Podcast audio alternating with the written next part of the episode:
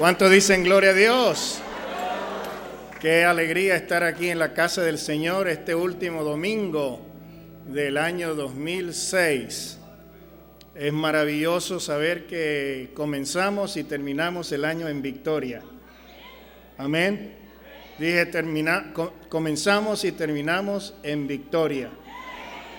Yo le doy las gracias al Señor por todo lo bueno que Él nos ha regalado durante este año, por todas las bendiciones, por todo aquello que nos ha servido para crecer, para, para ser mejores, para estar listos para este próximo comienzo y, y de esta manera seguir adelante en victoria. ¿Cuántos alaban el nombre del Señor? Estuve en agonía tratando de buscar la dirección de Dios, porque hay mucho tema que se pudiese eh, discutir o presentar en, en, un servicio como este. Y me estaba dando cuenta yo que el, versículo favorito en la mayoría de predicadores alrededor de Estados Unidos para un servicio como este es eh, Filipenses 3, donde dice, olvidando ciertamente lo que queda atrás, prosigo hacia adelante. Y, ese es uno de los, de los temas más eh, populares que hay en, en los Estados Unidos. Y, estaba en agonía, estaba tratando de buscar la dirección de Dios, especialmente para un tiempo como este. Y voy a agradecer al hermano que está ya encargado arriba de de la pantalla, si me colabora, por favor.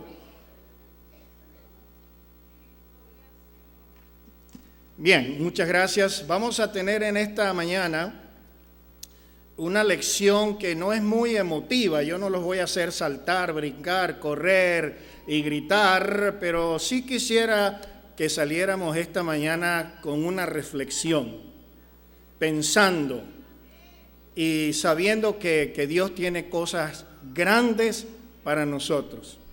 Y el tema que tenemos en esta mañana se titula Prepárate para mañana. Vamos a estar de pie y vamos a leer en el libro de Josué, en el capítulo 3 del libro de Josué. Es el sexto libro de la Biblia después de Deuteronomio. Dice la palabra del Señor, comenzando en el verso 3.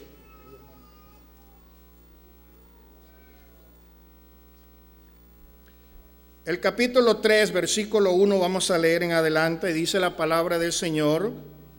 Josué se levantó de mañana y él y todos los hijos de Israel partieron de Sitín y vinieron hasta el Jordán y reposaron allí antes de pasarlo.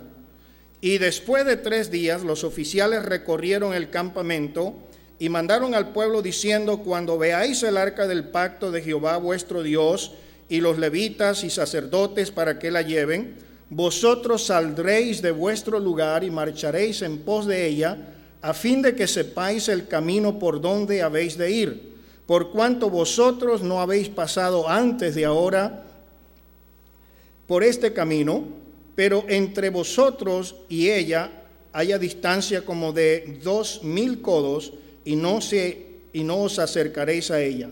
Verso 5, y Josué dijo al pueblo, santificaos, porque Jehová hará mañana maravillas entre vosotros. Y habló Josué a los sacerdotes diciendo, tomad el arca del pacto y pasad delante del pueblo. Y ellos tomaron el arca del pacto y fueron delante del pueblo. Entonces Jehová dijo eh, a Josué, desde este día comenzaré a engrandecerte delante de los ojos de todo Israel, para que entiendan que como estuve con Moisés, así estaré contigo. Tú pues mandarás a los sacerdotes que lleven el arca del pacto diciendo, cuando hayas entrado hasta el borde del agua del Jordán, pararéis en el Jordán. Y Josué dijo a los hijos de Israel, acercaos y escuchad las palabras que Jehová vuestro Dios. Y añadió Josué, en esto conoceréis que el Dios viviente está en medio de vosotros y que él echará de delante de vosotros al cananeo, al eteo, al ebeo, al fereceo, al jerjeseo, al amorreo y al jebuseo. he aquí el arca del pacto del Señor de toda la tierra pasará delante de vosotros en medio del el Jordán. Hasta aquí la lectura de la palabra de Dios. Vamos a orar en esta mañana. Amado Dios y Padre, te damos gracias, Señor, por este día tan precioso un día en que tú nos has permitido, Señor, reunirnos aquí en este hermoso templo para darte las gracias por todas tus bendiciones que hemos recibido a través del transcurso de todo este tiempo y a prepararnos, Señor, para el día de mañana en el cual tú tienes grandes cosas para nosotros. En el nombre de Jesús te damos las gracias, Señor, y todos pueden decir amén. El versículo clave lo tenemos en la pantalla es el verso 5, donde dice, Josué dijo al pueblo, ¿qué dijo? Santificaos porque Jehová hará mañana maravillas entre nosotros. Pueden sentarse y vamos avanzando en esta mañana en el nombre del Señor con la siguiente lámina. Dice la palabra de Dios que el pueblo de Israel pudo ver grandes milagros a través del ministerio de este siervo llamado Moisés. Dios permitió que por la mano de Moisés el pueblo de Israel saliera de la esclavitud que estaba en Egipto.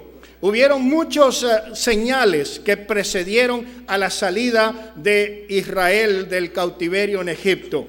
Pero la señal más maravillosa después de la liberación fue el hecho de que el mar rojo se abrió para que el pueblo de Israel cruzara por tierra seca hasta el otro lado, librándolos así de la terrible persecución que venía detrás de ellos, porque los ejércitos del faraón estaban listos para volver otra vez a esclavizarlos o si no, para aniquilarlos. Pero gracias a Dios que el Señor dio esta señal. ¿Cuántos alaban el nombre del Señor? Más adelante la palabra de Dios nos dice que el Señor le dio agua fresca de una roca el Señor los alimentaba diariamente con un pan que se llamaba maná, que era una especie de semilla con la cual se hacía una forma de panqueca y era lo que comían los hijos de Israel. Cuando se hastiaron de esto, el Señor les dio codornices para que comieran. Palabra del Señor nos dice también que durante la mañana el Señor les cubría con una nube para protegerlos del caliente sol del desierto. La próxima, la próxima diapositiva, por favor. Durante 40 años ellos estuvieron allí en aquel lugar eh, viendo la mano de Dios, como el Señor les suplía, como el Señor los libraba, como el Señor los protegía. E, el sol en el desierto es sumamente caliente, la tierra seca eh, produce muchas veces eh, efectos de insulación, pero el Señor los cubría con una nube y de noche el desierto es muy frío pero el Señor los calentaba con una columna de fuego. ¿Cuántos alaban el nombre de Dios? La Biblia dice que sus ropas nunca se hicieron viejas, que su calzado nunca pasó de moda. El Señor los libró de animales, los libró de enfermedades. Le dijo al pueblo de Israel, ninguna de las enfermedades, de las pestes que estaban azotando a los egipcios, les va a azotar a ustedes. Amados, vamos a mirar en la siguiente lámina como durante 40 años, desde que salió el pueblo de Israel, de allí del delta del río Nilo en Egipto, y estuvieron por toda la península del Sinaí, 40 años. En esos 40 años Dios le mostró a Israel su mano poderosa, haciendo grandes señales, haciendo grandes prodigios. ¿Cuántos alabamos el nombre de Dios? Seguimos con la siguiente y dice ahora, ¿qué va a pasar mañana? Ya Moisés había partido. La Biblia dice que Moisés estaba aferrado a una promesa. La Biblia dice que él se agarró del invisible sabiendo que el pueblo de Israel iba a entrar a poseer tierra que era tierra de leche y miel iba a tomar ciudades que no había edificado, iba a cosechar de vides que no había plantado. La Biblia dice en el Antiguo Testamento que Dios hizo un pacto con Abraham. Y le digo a Abraham, mira Abraham, toda esta tierra que tú miras, yo te la voy a dar a ti por descendencia, por, por herencia y a tu descendencia perpetuamente. A ti y a tu descendencia todo esto te lo voy a dar. Y la palabra del Señor nos dice que Dios cumple sus promesas. Él no es hombre para que mienta, ni es hijo de hombre para que se arrepienta. Amén. Y cuando el Señor hizo esta promesa a su siervo Abraham, se la transfirió también a sus descendientes, a Isaac, a Jacob y a los descendientes de Jacob. Ahora que el pueblo de Israel estaba en Egipto como esclavo, el Señor quería devolverlos otra vez a aquella tierra que le había prometido a Abraham, a Isaac y Jacob. Dependiendo de la conducta que tuvieron los primeros que salieron del éxodo hacia la tierra de la promesa, que tuvo que ver mucho con rebeldía, tuvo que ver mucho con idolatría, porque sus corazones todavía no estaban sanados, no estaban convertidos. El Señor tuvo que hacer una depuración, tuvo que hacer una limpieza, tuvo que sanar a aquellas personas para que la nueva generación fuese la que estuviera lista para entrar a la nueva posesión. ¿Qué pasará mañana? Dice la palabra de Dios que Moisés había ya partido. Moisés había ya entregado el liderazgo a un joven que había estado con él acompañándolo durante todo ese tiempo. Ahora estaba capacitado él para tomar las riendas del liderazgo. Es el tiempo cuando Dios quiere cumplir la promesa a pesar de todas las bendiciones que Dios le había dado al pueblo de Israel, no era el propósito de Dios que se quedaran allí en el desierto. Dios quería cumplir la promesa de entregarles esa tierra que prometió a Abraham, que prometió a Isaac, que prometió a Jacob y ahora era el tiempo de cumplir su promesa. Alguien diga gloria a Dios avanzamos y vemos que el Señor ahora tiene un nuevo liderazgo. El Señor ahora tiene gente de esa visión que tenía Moisés. Vamos a cruzar al otro lado del río Jordán. Vamos a tomar la posesión de lo que nos pertenece. La Biblia nos dice en el capítulo 3, verso 7, desde este día comenzaré a engrandecerte delante de los ojos de todo Israel ¿Para qué? Para que entiendan que como estuve con Moisés, así también estaré contigo. ¿Cuántos alaban al Señor? Yo quiero decir en esta mañana, iglesia, el Señor está con nosotros. Y si Dios con nosotros, ¿qué podrá estar en contra de nosotros?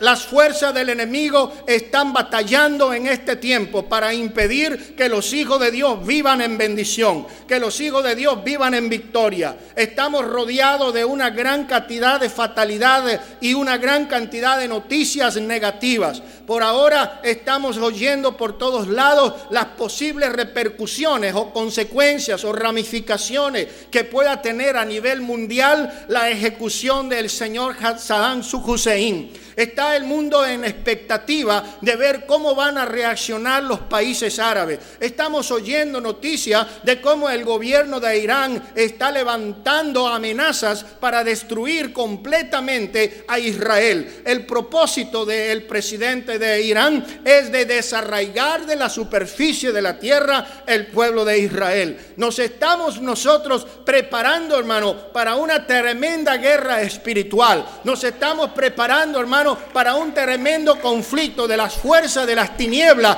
contra la fuerza de la luz. Pero sabemos que más poderoso es el que está con nosotros que el que está en el mundo. Yo confieso en esta mañana que hay victoria para el pueblo de Dios, que en medio de todos estos ataques del diablo, la iglesia sigue triunfante y sigue en victoria. Gloria al nombre del Señor. Veamos la siguiente lámina que nos dice, ahora es tiempo de entrar a poseer la tierra. La siguiente, por favor. Es necesario prepararnos para cruzar el Jordán. Es necesario entrar a nuevas dimensiones. Es necesario entrar a una nueva fase de conquista. ¿Cuántos lo creen? El, Jordán significa un obstáculo. Tenemos obstáculos, tenemos cosas que nos impiden, hay cosas que nos limitan. Muchas veces la limitación está en nuestra mente. Muchas veces el no puedo es la peor arma que usa el diablo para desanimarnos. Cuando decimos no podemos, estamos dando a entender que no creemos en un Dios que es poderoso. Estamos dando a entender que más poderosos son los obstáculos que aquel que está con nosotros. Pero quiero decirle algo, los obstáculos simplemente son aquellas cosas que vemos cuando perdemos nosotros los ojos de la meta y perdemos la confianza y la esperanza en aquel que es el que provee para nosotros, aquel que es el que nos guía, aquel que es el que nos lleva de victoria en victoria. A su nombre. Así como cuando Moisés se abrió el mar rojo, así también se abrió el mar, el río Jordán, para que el pueblo de Dios pasase al otro lado a, empezar la nueva conquista. De la manera como Dios hizo posible todas estas grandes maravillas allá en el tiempo del, del desierto, ahora el Señor va a hacer cosas mucho, pero mucho más grandes que jamás el pueblo de Israel se imaginaba. Yo estoy aquí en esta mañana, hermanos, para estimularle, para retarle a creer que Dios tiene grandes cosas para nosotros. Que el Señor quiere darnos grandes victorias que jamás habíamos pensado. ¿Cuántos alabamos el nombre del Señor? Amados, hay una terrible cosa cuando simplemente nos quedamos satisfechos con las memorias del pasado. Cuando empezamos a rememorar de las grandes cosas que sucedieron, de los grandes éxitos que se obtuvieron. Pero es necesario dejar las memorias y comenzar a soñar grandes sueños, porque el que solamente vive de memoria está muerto, pero la iglesia está viva y la iglesia quiere seguir adelante a su nombre. Seguimos era tiempo de entrar a conquistar la ciudad de Jericó. Hermanos, una cosa que tal vez nosotros no pensamos es que el río en el tiempo que lo cruzó el pueblo de Israel estaba en su máximo nivel, estaba bien crecido. Ahí lo vimos serenito, ¿verdad? Pero no era así, el río estaba bien crecido. Eso quiere decir que Dios espera lo peor para demostrar que Él sí puede. La ciudad de Jericó era la ciudad más fortalecida que había en aquella región. Era una ciudad que tenía murallas de nueve metros de altura, que tenía cuatro y cinco metros de espesor. Eran dos murallas, una al lado de otra paralelamente. Sus puertas estaban bien cerradas. No había manera de poder penetrar. Pero Dios había dicho, esta ciudad yo la voy a entregar en tus manos. Esta ciudad va a ser para ustedes. Y yo veo, hermano, que estamos rodeados de muchas murallas que están fortaleciendo esta ciudad con una fortaleza demoníaca, satánica, donde impera el pecado, la hechicería, la maldad, el robo, la prostitución, la homosexualidad, la drogadicción. Pero el Señor me ha dicho en esta mañana, yo les voy a entregar esta ciudad. No importan las murallas, no importan los obstáculos, no importan los enemigos. Las murallas van a caer cuando el pueblo de Dios comience a marchar en el nombre del Señor, a decir, todo lo que pise la planta de mi pie es tierra del Señor.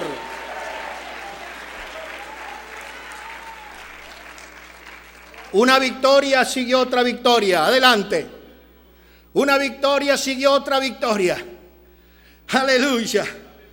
Los pueblos enemigos que ocupaban la tierra de la promesa fueron cayendo uno por uno.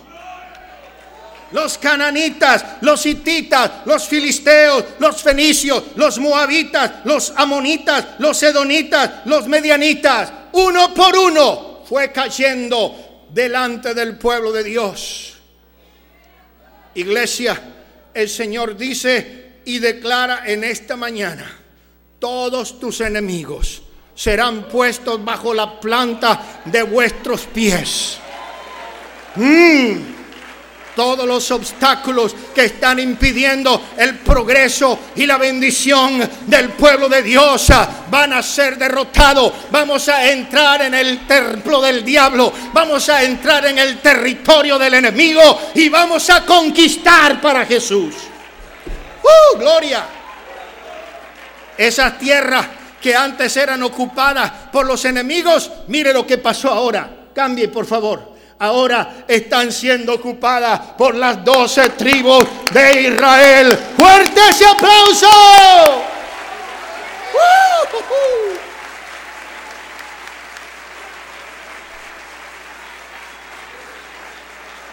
Esos territorios ahora estaban ocupados por las doce tribus.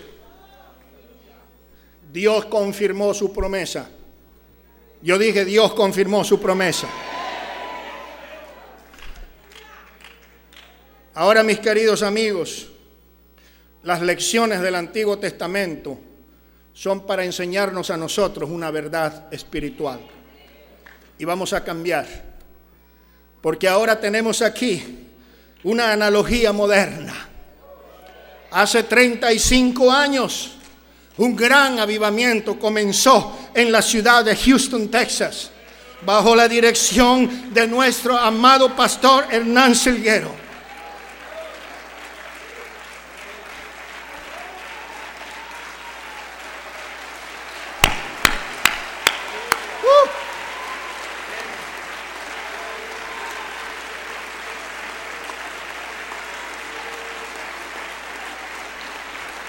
Con su partida nos ha dejado un pueblo bendecido. Un pueblo que como Israel en el desierto ha experimentado grandes milagros de parte de Dios.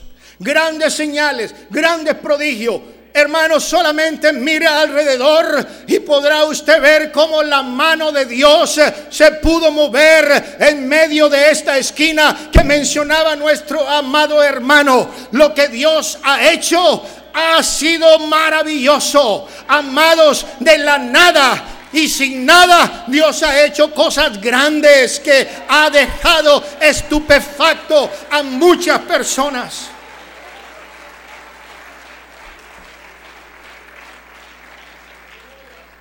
Ahora nosotros nos preguntamos, bueno, ¿y qué va a suceder?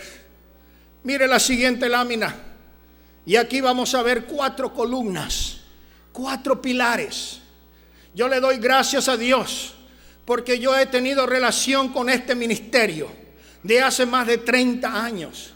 Tal vez yo conozca cosas que muchos de ustedes ignoran.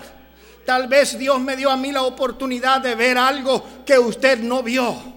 Hay otros que estuvieron antes de mí, pero gloria al Señor. Yo quiero decirle que en mi opinión hay cuatro pilares que levantaron y sostenieron esta congregación por 35 años. Vamos a mirar cuál es el primero. Evangelismo. Esta iglesia se levantó con evangelismo. Evangelismo hace 30 años no era un ministerio, no era un departamento. Evangelismo era la esencia de cada creyente. Cada persona que formaba parte de esta congregación tenía una pasión por evangelismo que hizo que miles de personas pudieran llegar a conocer el mensaje hoy día. Yo recuerdo la primera vez que yo vine a una cruzada. El pastor tenía una combi Volkswagen en la cual recogía personas para traerlos a la iglesia. Una vez fuimos a comer a Piccadilly, un lugar donde le gustaba mucho ir a comer en ese tiempo. Y recuerdo que estábamos allí en Piccadilly y miró una familia y se levantó y fue a hablarles. Y le dijo, ustedes son hispanos. Claro que eran hispanos. Y les comenzó una plática. Y le dijo, mira, tenemos una campaña con el hermano William que vino de Venezuela. Yo quiero invitarles para que nos acompañen. Y quiero decirte que esa noche esa familia estaba en la iglesia y se entregó a Jesús.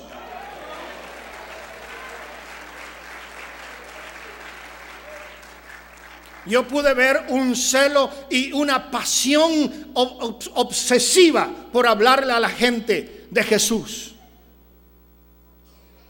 Y esa obsesión fue transmitida a los nuevos convertidos. Yo recuerdo un hermano que tenía liderazgo en la iglesia y me dijo, hermano Riva, le estoy orando al Señor para que me dé un carrito. Porque ahí en mi lugar donde yo vivo hay mucha gente que quiero traer para la iglesia. ¿Sabe cuál es el más grande problema que hay hoy día? no hay parqueaderos. ¿Por qué? Porque una familia de cinco tienen cinco carros y cada uno se viene en un carro diferente, pero vienen solos. Y yo estaba pensando qué sucedería si cobráramos cinco dólares por parquear el carro aquí en la iglesia.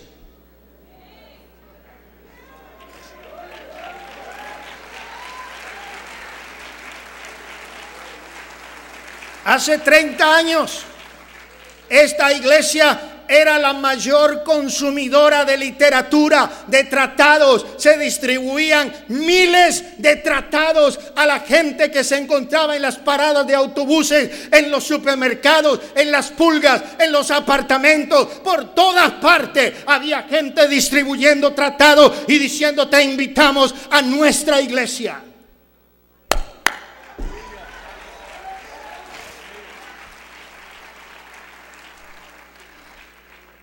Yo creo, hermanos, que necesitamos revivir ese espíritu. Evangelismo no es un ministerio que se hace los domingos si no llueve, sino es algo que la iglesia está haciendo todo el tiempo, constantemente. No es simplemente del liderazgo, no es simplemente el pastor o los diáconos, es todos y cada uno de nosotros deberíamos estar hablando acerca de Jesús.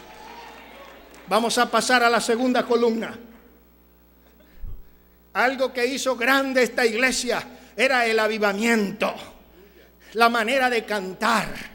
Cuando la gente iba a otras iglesias, cantaban así bien tristes, como que estuvieran en un velorio. Pero cuando llegaban a la iglesia pentecostal de la Fulton, encontraban un avivamiento, encontraban una alabanza, encontraban una manera de adorar a Dios con libertad, porque donde está el Espíritu del Señor, allí hay libertad.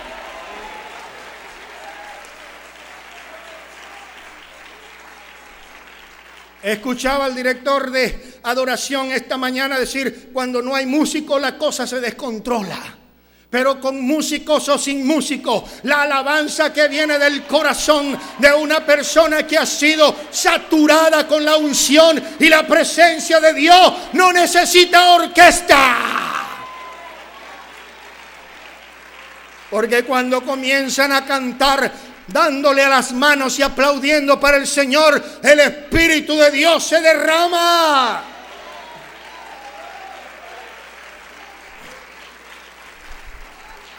La siguiente columna que sostiene esta iglesia fue la doctrina. Cuando la gente venía a la iglesia se daba cuenta que aquí se predica un mensaje diferente. En otras iglesias le estaban alimentando con leche adulterada. Pero cuando venían y escuchaban la palabra de Dios que salía de la boca de sus profetas en este altar, podían darse cuenta, esta sí es palabra de Dios.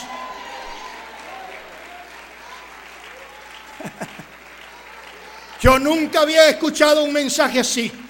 Nunca me habían hablado que Jesús es Dios. Nunca me habían hablado del bautismo, nunca me habían dicho del nombre, nunca me habían hablado del Espíritu Santo. Pero cuando yo vine a esta iglesia, yo escuché el mensaje de Dios, dicen muchos.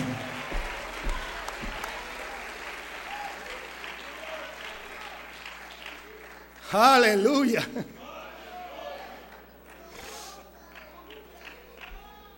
Y el siguiente.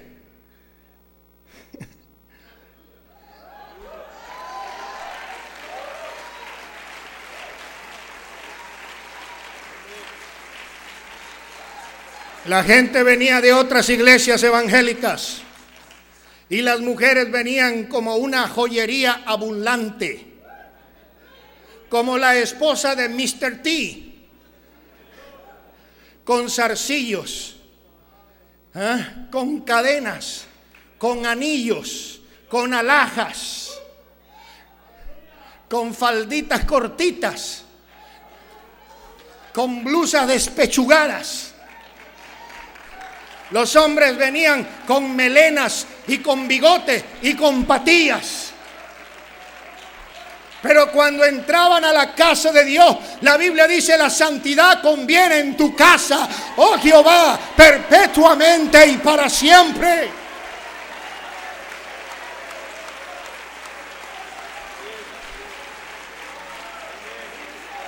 Y había muchos que decían, a mí no me gusta aquí porque no me dejan hacer esto y aquello y lo otro. Pero una gran mayoría de gente que tenía hambre de buscar a Dios decía, aquí me gusta porque es diferente. Aquí sí se enseña a vivir la vida cristiana como manda la palabra.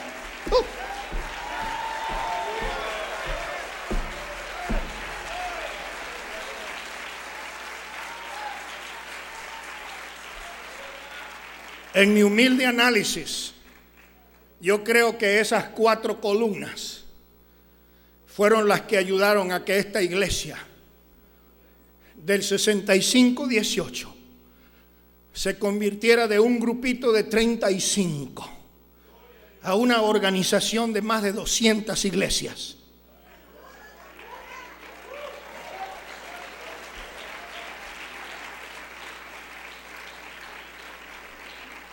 Pero ahora viene la siguiente pregunta.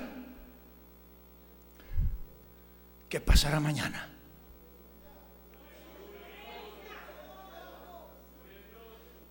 Mañana es primero de enero de 1900, de, mil, de qué? De 2007. ¿Qué pasará mañana? ¿Qué quiere hacer Dios con nosotros? Veamos la respuesta. Adelante. ¿Qué dice ahí? Mañana.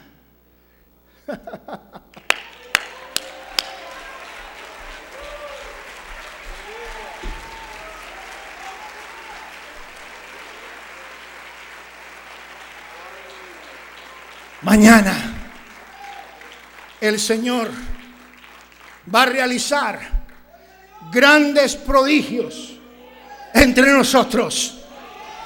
Yo quiero pedirle que todos en voz fuerte puedan repetir esas palabras. Mañana.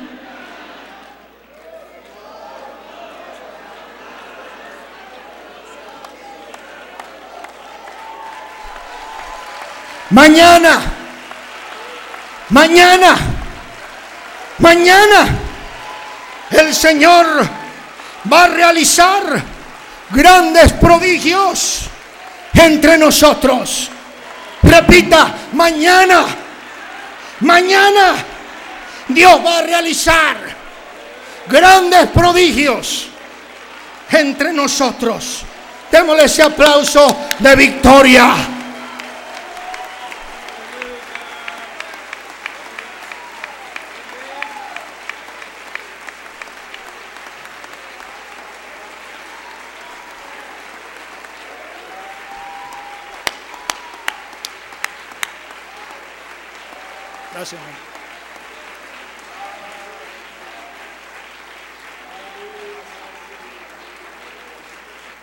Siga la próxima, por favor. Dios nos ha entregado la ciudad de Houston para ser conquistada para Jesús.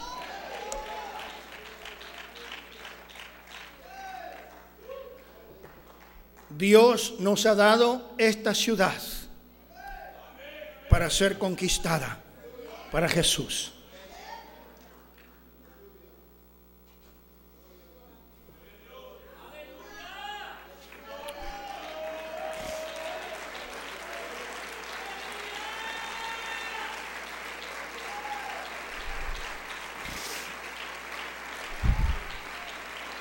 Hermanos, hasta hace aproximadamente cinco años, esta iglesia era la iglesia hispana más grande de Houston. Ya hemos sido desplazadas por un cantante que dice tiene más de cinco mil personas. Hay otras congregaciones que están pisándonos los pies en números, pero yo quiero declarar en esta mañana que Dios ha entregado esta ciudad para ser territorio del nombre de Jesús. Vamos a comenzar a conquistar los trinitarios para Jesús. Vamos a comenzar a ver muchos trinitarios, incluyendo pastores con todas sus iglesias, convertirse al nombre de Jesús. Yo declaro Houston territorio del nombre de Jesús.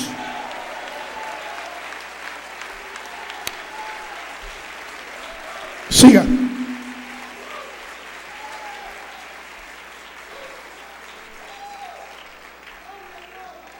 Las estadísticas dicen que hay aproximadamente 750 mil hispanos en esta ciudad.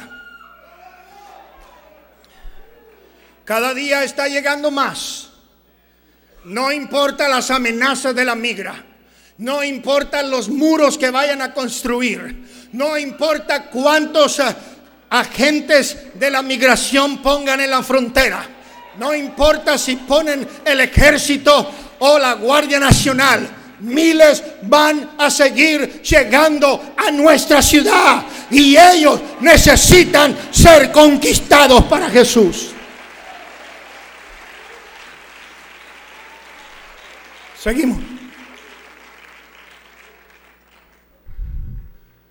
Y la pregunta que hacemos ahora es ¿quién? ¿Quién les va a predicar el Evangelio de Jesús?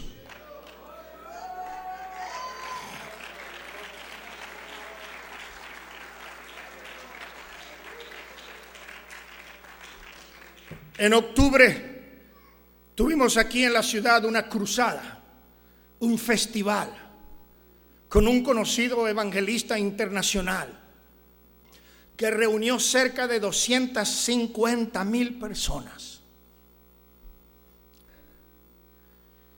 Hubieron juegos, cantantes, entretenimiento.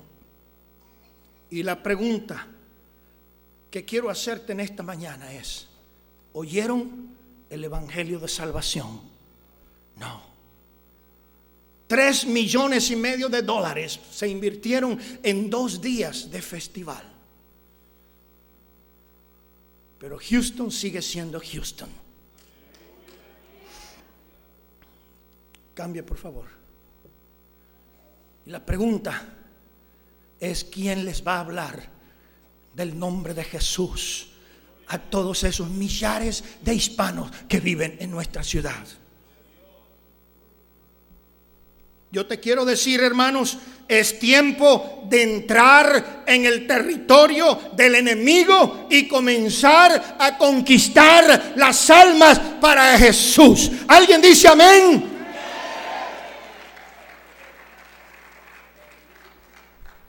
Tenemos que prepararnos porque el día de mañana comienza un gran despertamiento para el pueblo de Dios aquí en esta iglesia. El día de mañana comienza un gran reto para nosotros. Estamos cruzando el Jordán para conquistar nuevos territorios. Cambia, por favor. Y la pregunta es, ¿cómo lo vamos a hacer? ¿Cómo lo vamos a hacer? Hermanos, si no tenemos metas, nunca vamos a llegar a nada. Hace aproximadamente unos 12 años o más, realizamos el Día Nacional de la Escuela Dominical. El reporte que yo recibí de esta congregación fueron 1.440 personas. Por los últimos años, nuestra asistencia a la escuela dominical ha sido entre 1.100 y 1.300 personas. Pero yo quiero hacer un reto a esta iglesia. Yo quiero retar a esta iglesia a creerle a Dios que en cinco años podemos tener 2.500 personas de asistencia. Y si usted cree, dígame.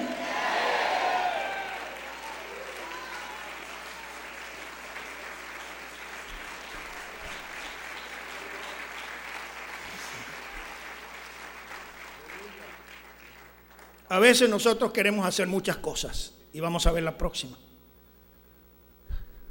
Tenemos demasiadas metas. Tenemos demasiados proyectos. Tenemos demasiados ministerios. Pero a veces de tantas cosas que tenemos que hacer, no hacemos nada.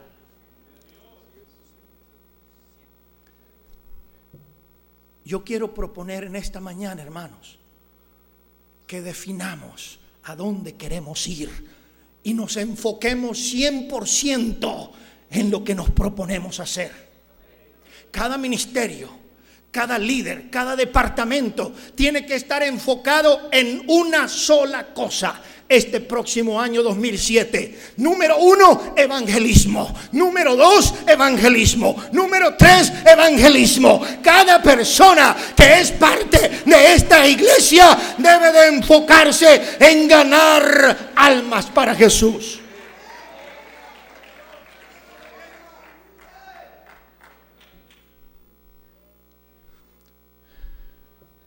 Mira, hermanos, yo voy a decir algo que es un poco duro, pero quiero que lo entiendan y no malinterpreten.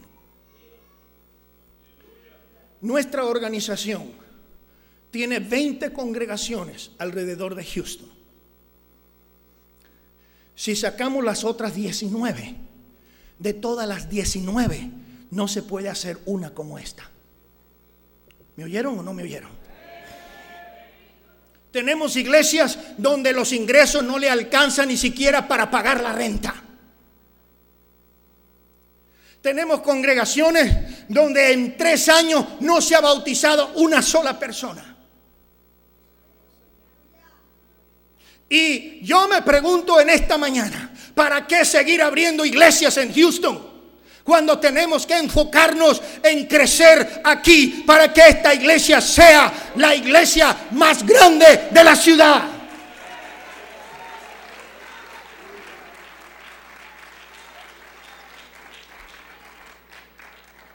Alguien decía, no, pero es porque los hermanos que viven lejos puedan tener un lugar donde congregarse. Yo tengo noticia que en esta mañana hay gente aquí que ha venido de Katy, hay gente aquí que ha venido de Conroe, hay gente aquí que ha venido de Perland, hay gente aquí que ha venido cerca de Baytown. Amados hermanos, tenemos que empezar a enfocar todo nuestro recurso y toda nuestra energía y toda nuestra fuerza en hacer que este lugar se llene, se duplique, se triplique, porque de aquí va a salir más congregaciones saludables con visión de crecimiento. Alguien que lo crea, diga amén.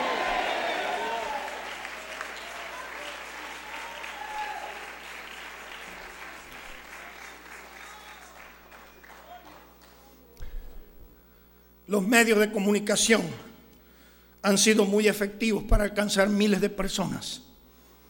Y yo propongo en esta mañana que para alcanzar la meta de 250 personas por año durante cinco años, nosotros tenemos que tener un programa agresivo de predicación en los medios de masa.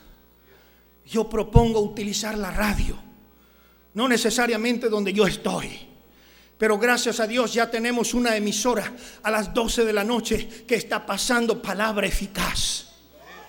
Quisiéramos agarrar espacio en todas las radios de Houston Queremos entrar en los canales de televisión hablándole a la gente de que hay una iglesia en el 6518 de la Fulton donde se predica el evangelio, donde se habla de Jesucristo, donde se cree y se practica lo que la Biblia dice. Démosle ese aplauso al Señor.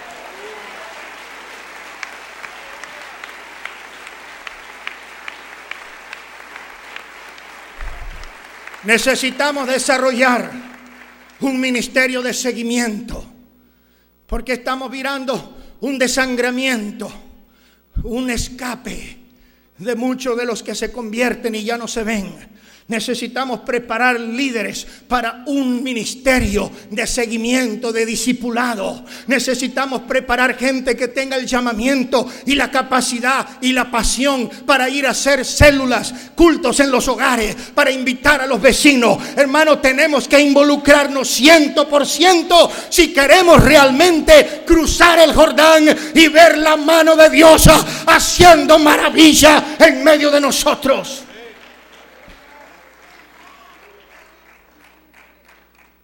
Estoy a punto de terminar.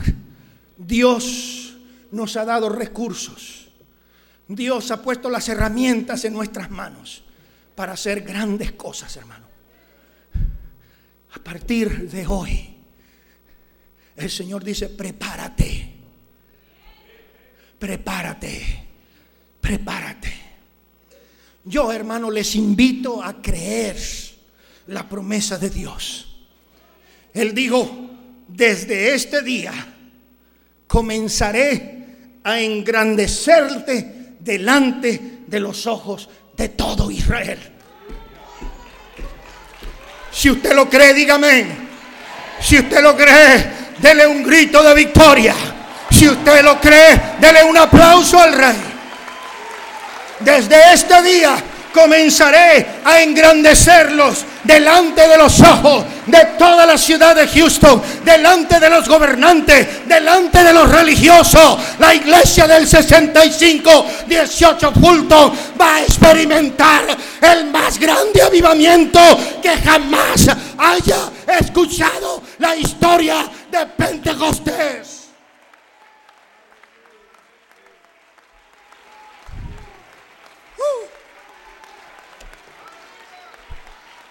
Vamos a estar de pie y vamos a confesar que si creemos, mañana el Señor va a hacer grandes prodigios